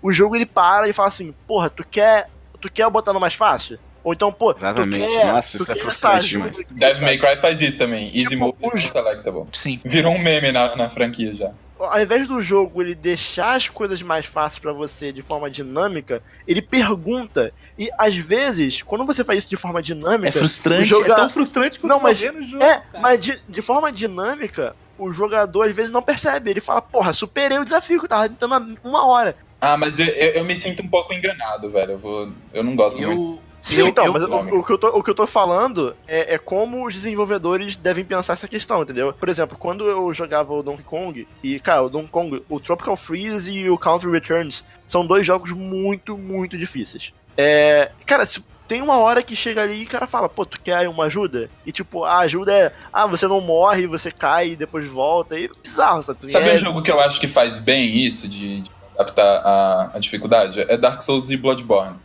Porque ele, ele tem um online, e o online de você, você jogar com alguém, um, um chefe, ele é, ele é basicamente um easy mode, sabe? Você e a pessoa estão lá dando porrada no chefe juntos. E também tem como você usar NPC também, né? Pra não quiser jogar online. Exato. Só que eu sinto que ele não. Ele faz isso de uma forma boa porque ele dá opção ao jogador, ele não faz isso simplesmente, ele deixa o inimigo mais fácil. E eu, eu, eu não gosto muito quando o jogo só deixa mais fácil, porque eu, eu gosto de, de sentir que eu, eu superei aquilo por mim mesmo. E eu entendo também o ponto de que você perguntar, ah, você quer deixar botar o jogo no modo fácil? Também, é, às vezes, meio que fere a honra da pessoa ali, ela se sente atacada. E eu sinto que o Dark Souls ele faz isso bem porque ele integra um meio que um easy mode na mecânica do jogo, sabe? Você jogar com alguém online não é só deixar fácil, E ele te recompensa de outras formas, porque é legal você entrar com pessoas online, você ir junto para com ela enfrentar o chefe. Então ele, por mais que ele deixe mais fácil, ele ainda te dá uma recompensa, ele te dá algo novo ali, que é interessante, por mais que seja mais fácil. Então você, em nenhum momento você sente que ah, eu, eu botei no modo mais fácil porque eu sou ruim, porque eu não consegui passar. Não, porque isso tá. In... Essa mecânica de jogar online tá integrada no jogo inteiro, sabe? Então, de certa forma, é uma, uma, uma ferramenta que o jogo te dá, ao mesmo tempo que ela não é obrigatória. Você pode botar uma dificuldade autoimposta ali, de não vou jogar online em momento nenhum, sabe? E eu gosto muito como o Dark Souls faz eu, isso. Eu acho que esse, essa ideia do, do, ajuste dinâmico, cara, ela vai se tornar muito popular, assim, no futuro, sabe? Eu vou, eu vou defender o Resident aqui. Eu não joguei o Resident, eu não sei, mas... Mas eu, eu não gosto muito da ideia. Mas, é, tipo, não, não, que seja ruim, isso é algo que eu não gosto pessoalmente, porque eu, eu sou meio... Não, mas é, é, por, é difícil, porque sabe? no Resident Evil... Ela junta ele... tudo que a gente comentou, tipo, a dificuldade, não... tipo, ah, tu não quer mais ficar morrendo tanto, tu não quer mais ter, perder muito tempo e ela vai se adaptando, cara. Então. Olha, o que eu acho legal é assim, ter a opção. Então, assim, Sim. logo no início, ao invés de você escolher fácil, fácil, médio, difícil, você tem que como escolher fácil, médio, difícil ou dificuldade dinâmica. Acabou. Isso, é. isso eu acharia perfeito. Para mim é isso. Porque eu, eu, eu sei que tem muita gente que gosta de dificuldade dinâmica, eu sei que é uma ideia muito boa e para muitas pessoas é o, o, o ideal. Você só quer que as coisas estejam claras, né? Mas para mim, eu gosto de jogar no difícil, cara. Eu gosto de jogar coisa quebrada, coisa injusta pra não, caralho. claro, ela, ela tem que vir como mais uma opção. Não, inclusive, Inclusive, eu vou até ler aqui um. um porque eu, eu, elaborei a pauta, né? A base da pauta, e falei, ah, galera, vai adicionando coisa aí que vocês querem falar sobre no podcast, blá blá. Aí tem aqui, é, outros tópicos aqui. Aí eu até botei, entre, entre aspas, exatamente o que o Ice escreveu no grupo do Telegram. A gente pode falar sobre quais dificuldades a gente gosta de jogar e falar um pouco sobre qual é a graça de se jogar no modo hard em vez do normal para algumas pessoas. E também sobre como jogar no Wizard faz um trouxa otário nojento. canal, canal Igloo Quest 2019. Cara, mas uma coisa que uma coisa que eu gosto no Resident Evil 4 é que ele tem a dificuldade dinâmica, só que ele não deixa o jogo exatamente mais fácil. Ele, olha, você consegue ir até aqui, beleza. Mas a gente ainda vai colocar uma coisinha ou outra aqui. Você vai dar conta. Só que você vai precisar se esforçar um pouquinho. Aí não é de Eles 50 ideal, entre aspas, viram né? dois, sabe? Não. Eles podem virar 48, mas eles não viram dois. Em algum momento, os 48 vão voltar a ser 50, entendeu? E o Resident Sim, Evil 4 faz isso bem, pra caralho. Ele deixa, eu ele gosto deixa o ideal, saca? Mas, é. mas eu, como alguém que gosta de jogar no difícil, velho, eu gosto do jogo cê, que Você quer que a Capcom chegue e fale... É, o, o, importante é ter mais uma opção, na verdade, É, né? o Ice quer que a é. Capcom vire e fala, ó, você quer essa dificuldade dinâmica ou você quer que o Infernal, o Ice vai lá no Infernal e fala, obrigado pela opção. O modo demônio. Valeu, valeu mas eu não quero. Ó, oh, uma coisa que eu odiava muito nos primeiros Final Fantasy, nos três primeiros originais, não nos remakes, é que você tava lá grindando, você tava lá ganhando level, e você tava numa área que você sabe que os inimigos são mais ou menos pareados com você. Você dá um passo pro lado, você encontra um dinossauro de level 80. Aí você pega, Isso... morre e você Cara, a lua em Final Fantasy IV, cara, que inferno aquilo. Isso, isso não só em Final Fantasy nos como no Dragon Quest 1 e 2 também. Não, o Dragon você Quest sobe, se você sobe um matinho em cima no, no, mapa que você tá, você encontra um, um Ivern e ele começou. Eu odiava isso. Nos outros jogos, eles começaram a equilibrar isso melhor. Eles começaram a falar: Ó, oh, o negócio é o seguinte: é, o jogo pode ser fácil, o jogo pode ser difícil. Depende de você do que você vai fazer aqui. Para que o jogo se torne mais fácil, você precisa fazer isso daqui. Eu não Cara, tô te dando todas as informações, mas eu tô te dando de barriga cheia, velho. Se vocês pegarem os primeiros os primeiros Megami Tensei, os primeiros Shin Megami Não, é, não o mais nunca... fraco era nível 50, o mais forte era nível 90, saca? Eu era nunca, eu nunca consegui jogo, você tá no nível 1, você tá no nível 1, aparece um slime nível 90. Mano, isso, isso eu concordo pra caramba, porque é eu joguei, eu joguei o, o primeiro Persona e, e, tem uma parte que, tipo, é, é, é perto do final, assim, mas Cara, parece que é um pós-game. Mano, o parece é de boaça comparado com o Megami Tensei, velho. É de boaça. No Persona 1 eu tive aquela mesma sensação que você teve no Por que, que você dropou o Final Fantasy IV, ou Ice? De que eu cheguei num momento que eu tava, sei lá, nível 30 Eu, aí, tipo, o jogo aconselhou, tipo, ah, aconselho você, jogador, não sei o quê, porque a partir de agora o jogo vai ficar mais difícil, mais punitivo. Eu, Beleza, né? Será que vai ficar muito? Aí eu pego a primeira luta, assim, tipo, eu nível 30, o bicho nível 65, eu fiquei, ah, é, que engraçado. Não, mas o jogo, o jogo ainda te avisou. O Persona ainda É, te ele me avisou, sabe? O Shin Megami Ten- Não, você sabe exatamente o que você tem que fazer pra que você consiga é, é, passar aquele desafio. Sim. O Final Cara- Fantasy, os mais pra frente, os mais. Do, do 5 pra lá, eles já costumam te dar mais ferramentas e costumam te avisar o que você tem que fazer. E além disso, eles dão. Eles dão chefes opcionais. Se você quer realmente muita dificuldade, nós temos essas weapons. Nós temos aqui esse Berramute. Vai lá e enfrenta ele se você quiser. Se você não quiser enfrentar, foda-se também, problema seu, tá aqui. Sim. É assim, é algo que a gente falou no episódio de boss fight, é que assim, um exemplo ruim de boss fight, isso também se aplica ao resto do jogo, que é quando o jogo ele impõe uma dificuldade pra você só pelo, ah, não, esse inimigo aqui ele tem mais vida e tem ataque mais forte. Acabou, é isso. Ficou mais difícil por causa disso, entendeu? Não é porque ele tem É. um ataque mais elaborado É e péssimo, é péssimo. temporal. Cara, eu fui, eu fui jogar Shin Megami Tensei Nocturne e eu sou retardado. Puta que pariu, lá. Esse, Tá. jogo, esse jogo é uma merda de difícil. Ele Tava é lá, tava lá, tava lá, Mas é- normal ou difícil? Aí, aí eu. difícil, né? Vamos lá, né? Maluco. Nossa, Eu é não louco, passei, eu não passei do tutorial. Cara, eu, eu tenho que admitir. passar do No tutorial, velho. No normal ele é muito mais. No Eu- normal eu é tenho- difícil, Ice. Eu, eu tenho Cara, que mas eu, eu juro, até hoje eu não sei como passar o tutorial, porque, tipo, é um jogo de turno. E, tipo, você tem ataque e defesa. Eu fico, tipo, eu- beleza, eu, eu vou atacar. Aí eu ataco, aí eu dou, tipo, um, um peido de vida no bicho. Aí o bicho me mata com hit. Eu fico, tipo, mano, como é que eu passo disso? Tipo, é um tutorial, velho. Você não tem, É- tipo, É tosco, velho. não Isso- tem sentido nenhum, velho. É Isso me lembra, isso me lembra quando eu fui jogar o Resident Evil 7 no, no Hospício, né? Hospício, não sei se é Hospício a dificuldade mais difícil dele. E eu, eu até hoje não passei do tutorial. Sabe quando aparece a, a namorada do Ethan e corta o braço dele? Eu não passei daquilo, porque não dá, é impossível. Ela me mata, ela me serra, sabe? Não dá. Então, tipo. Cara, Mas Resident Evil, tipo, você ainda tem, tipo, um. É, tem ações. No caso aí que você quis dizer Exato. turn-based. Cada um tem um turno. Se eu não Exato, consigo fazer tipo, isso, eu morro. Sentido, saca? Tipo, meu Deus, que porra é essa? Sim. Mas, mas eu gosto de Shin Megami Tensei ser, ser difícil pra caralho, porque, tipo, é, tem, tem sentido com a temática e com a história do jogo, que ela costuma ser muito brutal e, e cética e niilista. Então, quando o jogo, tipo, impõe essa dificuldade, tipo, caralho, você, vai sofrer. É feito pra você sofrer. Tipo, eu gosto. Eu, eu sinto que, que tem intenção por trás, sabe? Não é difícil porque para ser escroto só porque sim, sabe? Tipo, ele, ele tem um sentido temático, um sentido narrativo ali, e eu acho legal. Assim como no Dark Souls, há, há um sentido de você morrer tantas vezes no Dark Souls, sabe? Se você não, se você não morrer tantas vezes, a própria narrativa do jogo em relação à morte, Perde sentido, né? tre- trevas e luzes, não faz muito sentido também.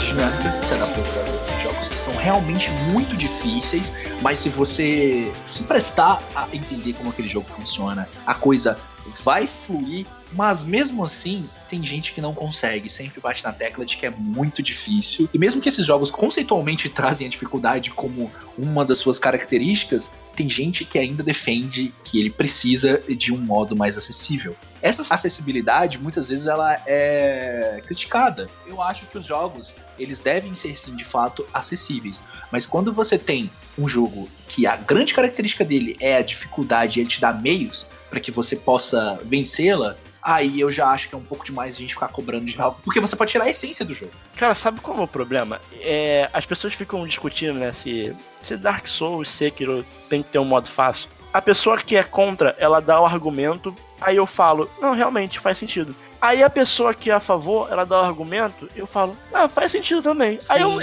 eu honestamente, eu, eu, eu, eu não sei, eu não tenho uma opinião formada em relação a isso. Porque ao mesmo tempo que eu consigo entender que se um jogo como Dark Souls ele tira toda a dificuldade, uma parte substancial do jogo ela é perdida. Por outro lado, eu vejo num jogo como Celeste que ele é um jogo que narrativamente mecanicamente ele tem que ser difícil para fazer sentido a questão da tipo superação, essas coisas assim.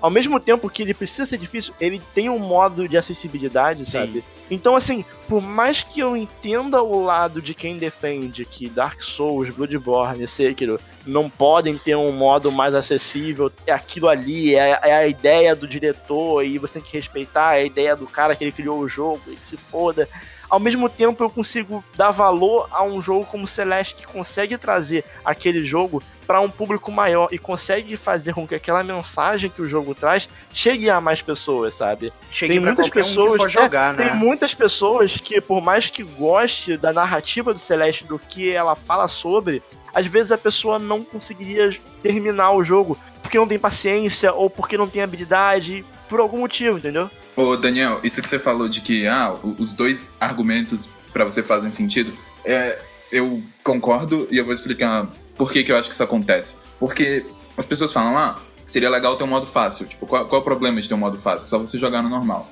E concordo. Seria ótimo se todo jogo tivesse, sei lá, 10 modos de dificuldade, sabe? Pra cada tipo de pessoa que vai jogar. É, assim como seria ótimo, sei lá, se todo jogo tivesse 100 horas de conteúdo, sabe? Mas o o que. O ponto disso é.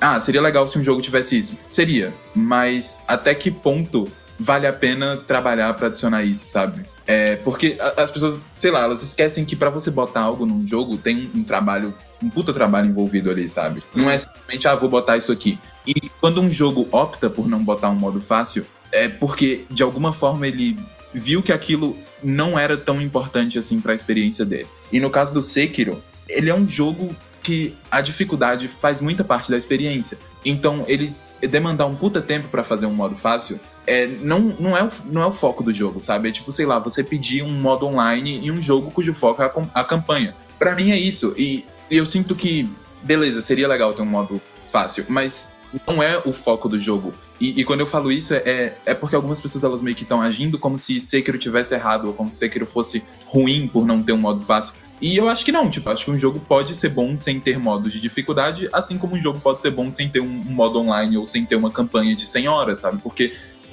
o foco não é a proposta, não é o público-alvo. E isso tudo tem que ser analisado. E, e o argumento de, ah, seria bom ter um modo fácil, é, ele, ele faz sentido porque, sim, sempre é bom ter mais opções, ter mais conteúdo. Mas até que ponto a falta de um conteúdo é, é, é prejudicial para a qualidade de um jogo, sabe? Eu acho que esse é o ponto. Acho bem legal esse lado, sem de respeitar o que o criador pensou, né? Mas também é um, é um tema que não tem como tu, tu- não ficar um pouco em cima do muro. Porque tu entende que tem pessoas que elas não estão muito ali pelaquela dificuldade, elas só querem saber da história, né? Sim. nunca jogou um jogo, tipo, ah, tu não tá muito pela dificuldade, tu quer saber da história. Mas eu usei o, o Assist Mode no Celeste, porque tinha partes ali que eu não conseguiria passar, entendeu? Não vou conseguir passar. Tentei, tentei, não conseguia. E eu pensei, cara, eu não vou perder a história, e tipo, ainda bem que o jogo tem essa opção, de eu não ter que. Não poder viver essa história, essa experiência, só porque, tipo, eu não tenho habilidade necessária pra isso, entendeu? Acho importante. Claro, talvez pra quem, quem conseguiu, né, sozinho foi muito mais legal, mas tipo, foi bom ter essa opção. É, eu entendo o que você tá falando, mas eu acho que é por isso que existem público-alvo e é por isso que existe intenção. Não, claro. E, e, por exemplo, o, o Sekiro, ele é um jogo pra quem quer desafio, pra quem gosta muito Sim. de jogos com mecânicas complexas, pra quem quer isso. Então, ah, a pessoa que só quer ver a história, ela não gosta de, de jogos difíceis. Mano, então vai jogar Life is Strange, sabe? Porque, Sim. tipo, ah, eu não gosto de filme de terror.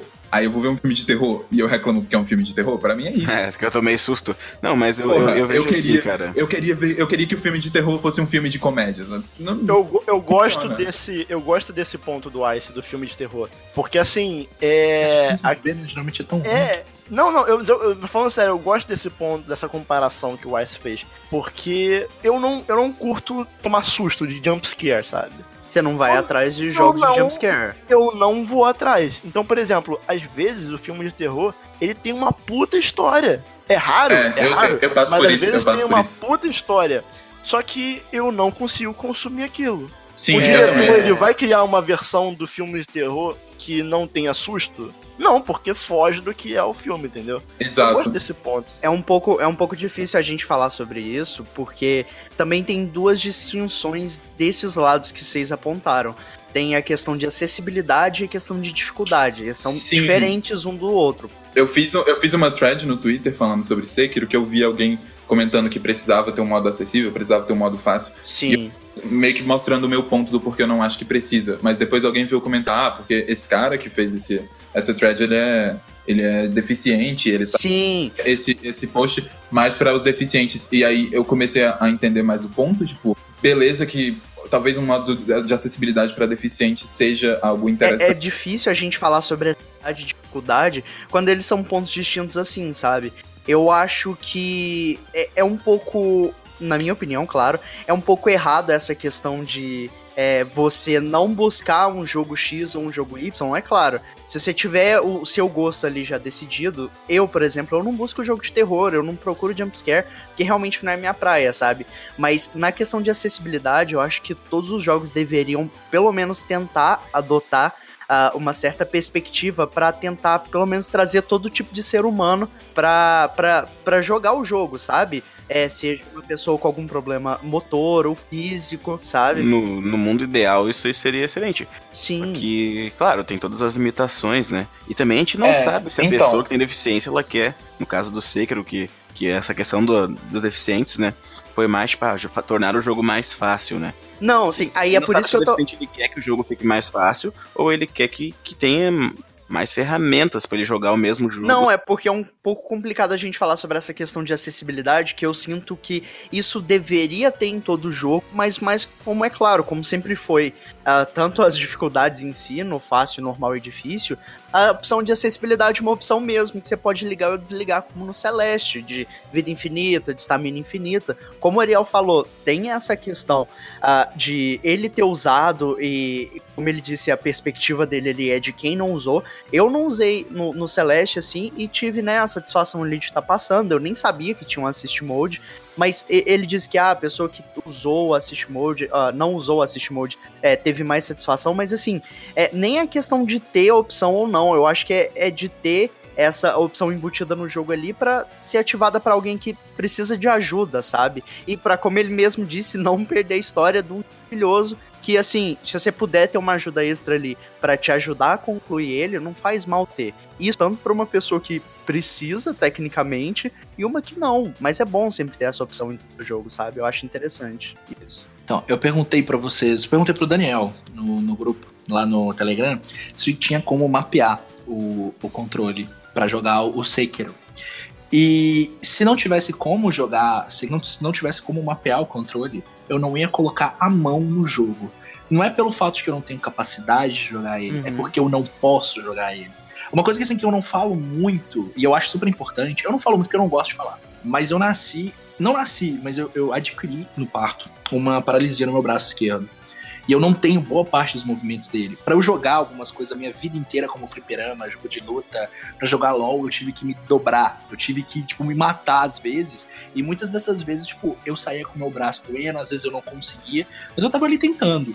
Só que eu não vou, tipo, dizer, nossa, que exemplo de superação, vai tomar no cu. Teve muitas vezes que eu. Real tava frustrado, real quase chorei por causa daquilo, porque eu não me sentia parte daquilo, e pra eu estar Sim. naquilo, eu precisei muito, é, cara, me adaptar. E eu Sim. acho que essa adaptação para outros tipos de jogadores que têm problemas não só como o meu, que eu acho que uma grande parcela que, que joga videogame tem, deve sofrer com isso. Por isso que eu achei do caralho aquele controle que a Microsoft tá Microsoft oferecendo fez, fez, né? para as pessoas. Assim, eu não, não, eu não chego Ele, àquele e ela grau. pensa em várias deficiências ali. Exatamente. É ajustável, Naquele- né? Eu não chego naquele grau, eu não preciso daquilo. Mas só o fato de, de ter como mapear o, o, o controle já torna o Sekiro um jogo com um certo tipo de ajuda pra mim, entendeu? Basicamente, o que que você faz o tempo todo no, no Sekiro? Você aperta L1 o tempo todo. Exato. Entendeu? Então, assim, você já poder remapear o R1 e L1 pra um triângulo e bola, já ajuda pra caralho, entendeu? Exatamente. Mas, cara, uma coisa que é, é, é, tipo, no mundo ideal seria ótimo se todo jogo tivesse uma acessibilidade foda para todos os tipos de pessoas com problemas desse tipo. E seria lindo, seria ótimo. Mas, cara, se você for pensar o trabalho que dá para fazer, não só o trabalho, mas. Não, Tem- claro. tipos, tem muitos tipos né? de deficiência é, que, as- que esses jogos teriam que, de alguma forma, abraçar, sabe? Não é, ah, beleza, bora fazer um modo aqui que. É porque ia ter deficiente visual, ia ter deficiente, né? Exato, e. e Ah, e se não, mas não tem como abraçar todos, pra- entendeu? É, sim. Sim, Exato, Mas, mas o meu ponto é, se você pensar pra um filme, pra um livro, sei lá, fazer um, um livro em braille, você fazer um, um filme com descrição de áudio pra quem é, é cego, eu sinto que é um trabalho muito mais fácil do que você refazer. É, é basicamente refazer um jogo todo é, para alguém conseguir jogar ele que teria algum problema motor, sabe? E, e é uma parcela muito pequena do, do público e, e às vezes isso não, não se paga, sabe? Às vezes isso não se sustenta na indústria. Mas o, que eu mais sinto que, que é, é meio errado nesse, nessa, nesse pedido é, é ser ex- exatamente com Sekiro. Porque Sekiro, ele é tipo o auge do- do- da dificuldade. E você ir logo pra esse jogo e exigir algo que não é muito feito na, na indústria ainda, e você falar, ah, você devia ter um, um sistema de Sim, acessibilidade culpando o Acho jogo, né? Porque é como É. se você pulasse todo um, um, um aprendizado que a gente precisa ter nesse, nesse, nesse aspecto. Porque eu acho que essa questão de acessibilidade ela precisa começar antes com jogos mais simples, com jogos tipo um The Last of Us, um Uncharted, que são jogos com muito orçamento, são jogos curtos que não custaria tanto para fazer um jogo, um, um- um sistema de acessibilidade e que de alguma forma eles conseguem fazer isso de maneira mais simples e isso serviria com- como um aprendizado para toda a indústria, sabe? Porque se você pega o Sekiro, um modo de acessibilidade para ele é muito complexo, é muito custo e, e é algo meio abstrato, porque a gente não tem muitos exemplos disso na indústria, sabe? Então, quando você chega pro Sekiro e fala, ah, você tá errado porque você não tem um modo de acessibilidade, eu acho meio injusto com ele, sabe? Eu acho que realmente falta exemplos na indústria ah, de como mostrar a acessibilidade, de como ela aplicar é, isso nos jogos, mas é interessante que, assim, é, eu, ao meu ponto de vista,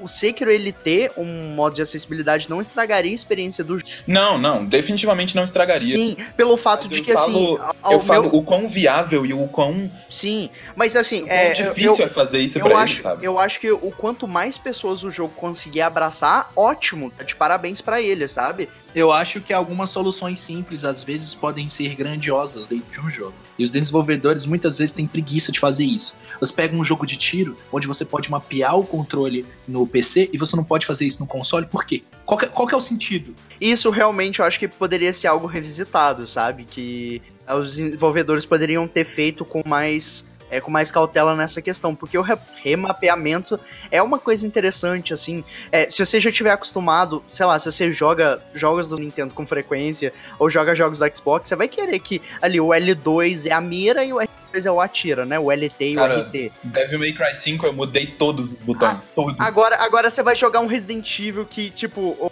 se eu não me engano, é o L1 ou R1 que mira e o quadrado ou o X atira.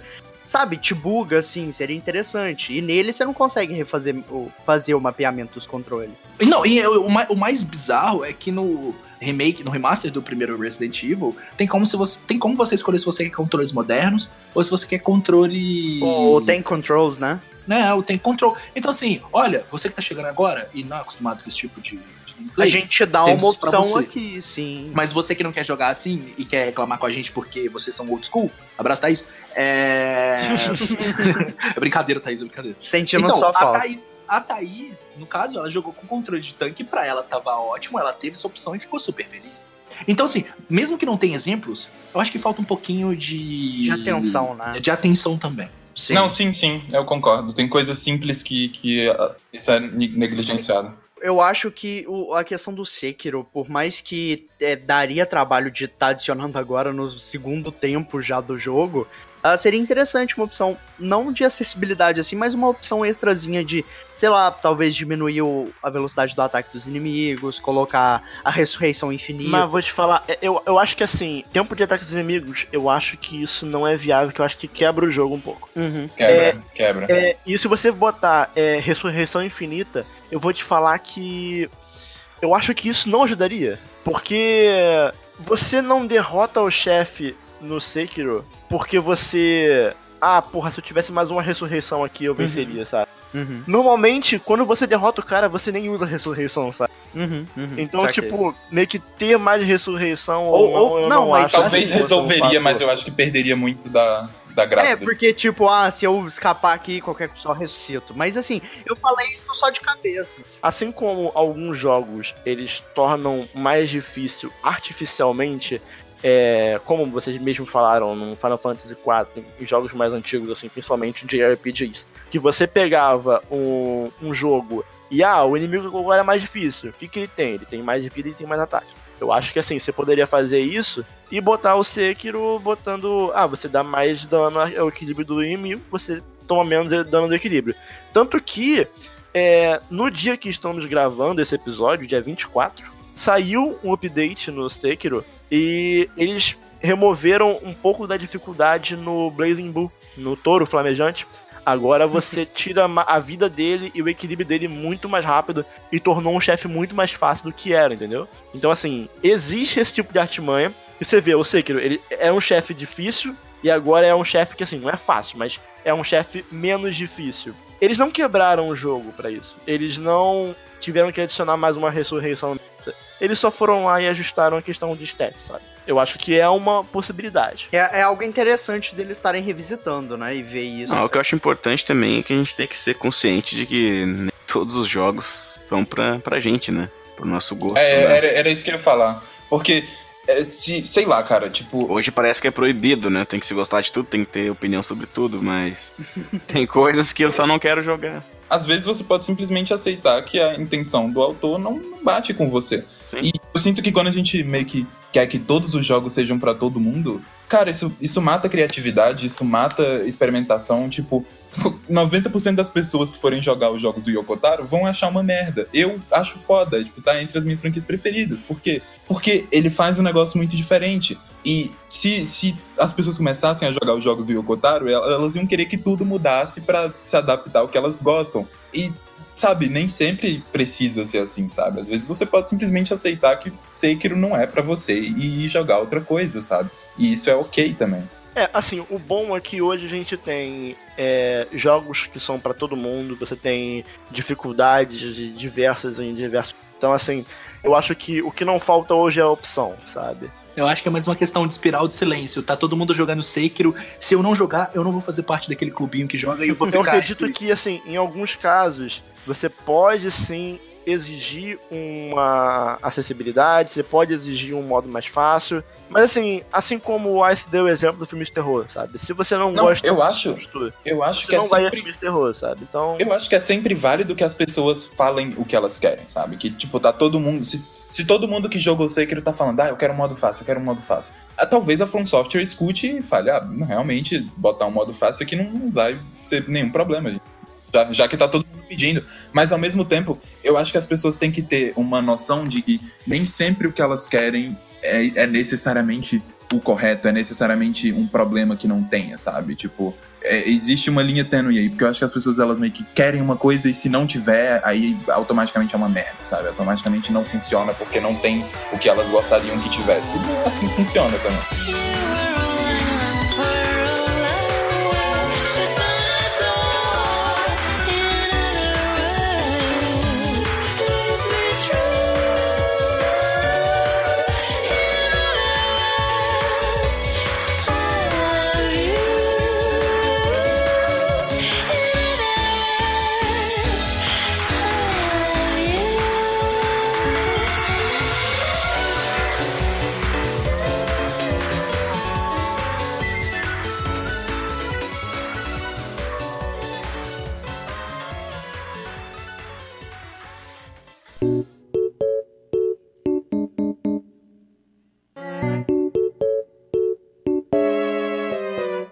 Encerrar então esse episódio, eu gostaria de agradecer ao André, o arroba senhor genérico no Twitter, pela ideia de tema. Há um tempo atrás eu pedi para algumas pessoas enviarem possíveis temas para episódios do Splitcast e estamos sempre de olho. Então enviem mais temas para o nosso Twitter ou para o nosso e-mail, para nossas contas pessoais, enviem sugestões que elas serão sempre muito bem-vindas.